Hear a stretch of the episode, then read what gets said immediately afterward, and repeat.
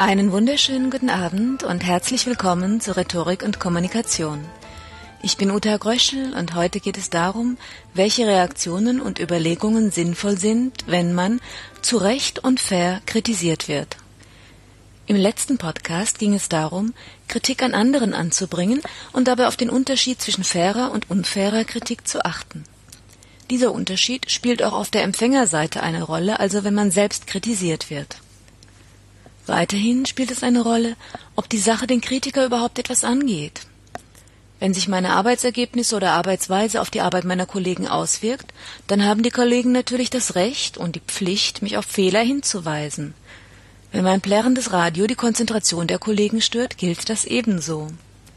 Wenn aber die Farbe meiner Kleidung nicht die Lieblingsfarbe meines Kollegen ist, dann wäre es eher unangebracht, wenn er sich darüber ausließe. Außer natürlich, wenn ich in Bonbon-rosa Hosen und Eidottergelben Jackett mit ihm einen Kunden besuchen wollte. Dann geht es ihn wieder etwas an. Im privaten Bereich dürfen mich meine Familie und enge Freunde auf fast alles ansprechen, was ihnen auffällt. Bei entfernteren Bekannten oder Fremden entscheide ich allerdings selbst, welche Themen ich akzeptiere und welche nicht. Es gibt insgesamt drei Prüfsteine dafür, wie man mit Kritik umgehen sollte. Erstens ist die Kritik inhaltlich richtig? Zweitens wurde sie fair geäußert, also konkret und sachlich? Und drittens ist der Kritiker überhaupt zur Kritik berechtigt? Wenn die Antwort auf alle drei Fragen Ja lautet, dann sollte man die Kritik einfach annehmen. Bei Kleinigkeiten passt eine kleine Reaktion. Okay, das war mir nicht klar. Darauf achte ich in Zukunft. Danke für den Hinweis. Bei Vorfällen, unter denen andere zu leiden hatten oder bei denen andere viel ausbügeln oder zusätzlich arbeiten mussten, ist eine Entschuldigung schon angebracht. Oh, das war ein dummer Fehler, tut mir leid. Bitte entschuldige, es ist echt doof und es wird echt nicht wieder vorkommen. Wenn andere stark unter dem Fehlverhalten zu leiden hatten und vor allem dann, wenn persönliche Verletzungen beteiligt waren, dann müssen die Entschuldigungen und Reuebekundungen eben besonders ausführlich ausfallen. Eine Reaktion, die viele Kritisierte ihrem Selbstwertgefühl zuliebe gerne vorschieben und die niemand hören will, ist die Rechtfertigung und das Anführen mildernder Umstände. Erklärungen des Genres Normalerweise bin ich nicht so. An dem Tag war einfach zu viel los und ich hatte Kopfweh und mein Hamster ist krank die beschwichtigen den Kritiker in der Regel ganz und gar nicht, sondern sie wirken eher wie Ausreden, wie ein Nicht-Annehmen der Kritik. Und dazu gibt es ein Prinzip, das die unvergleichliche Judith Martin in ihrem Buch Miss Manners Rescues Civilization, also Miss Manners rettet die Zivilisation, treffend beschreibt. Wann immer eine Beschwerde, eine Kritik vorgebracht wurde, sind danach genau zwei Rollen zu besetzen.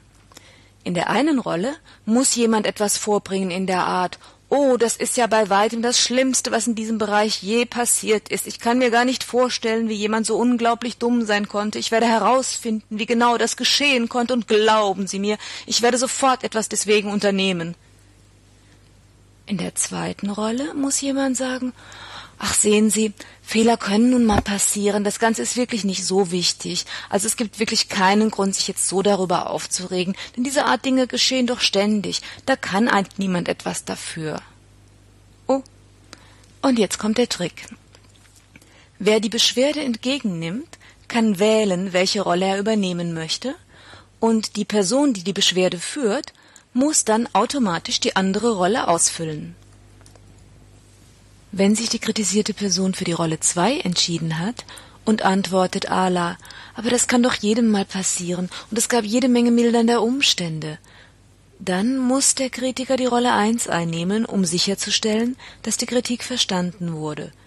Großes Problem, viel Schaden verursacht. Wenn aber die kritisierte Person genüsslich die Rolle 1 einnimmt und sagt, Oh nein, das ist ja ein furchtbarer Fehler. Das hätte nie passieren dürfen. Das habe ich ja gründlich verbockt. Dann muss der Kritiker auf Rolle 2 gehen und sagen, naja, also okay, beruhige dich, es war nicht toll, aber das kriegen wir wieder hin und nächstes Mal läuft das sicher gleich richtig. So ist es. Wenn die beschwerdeführende Person sich nicht verstanden oder gar nicht ernst genommen fühlt, ist sie eben gezwungen, ihre Angelegenheit mit mehr Nachdruck vorzubringen.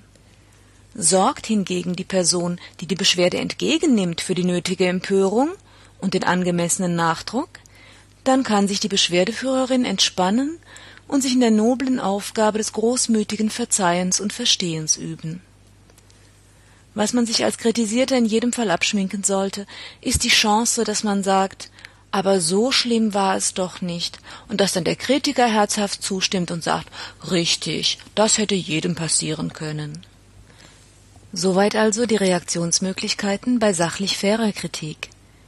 Richtig spannend wird das Thema noch, wenn es um fiese und unfaire Kritik geht, um die Kombination von Kritik und Angriff auf die Person.